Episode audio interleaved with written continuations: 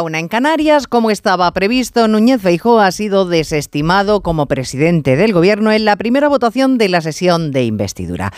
Todo apunta a que también va a perder el próximo viernes, pero el escaparate ha sido enorme. Para evidenciar que Sánchez no ha querido o no ha podido defender la amnistía Puigdemont que le va a llevar a la Moncloa, o para que Feijo haya presentado un programa de gobierno con el que seducir a todos los grupos.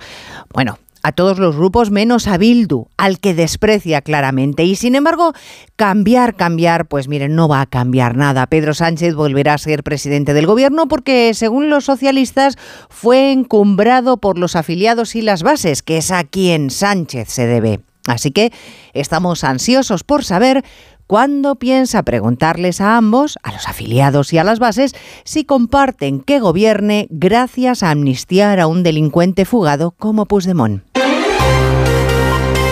Onda Cero. Noticias Mediodía. Elena Gijón.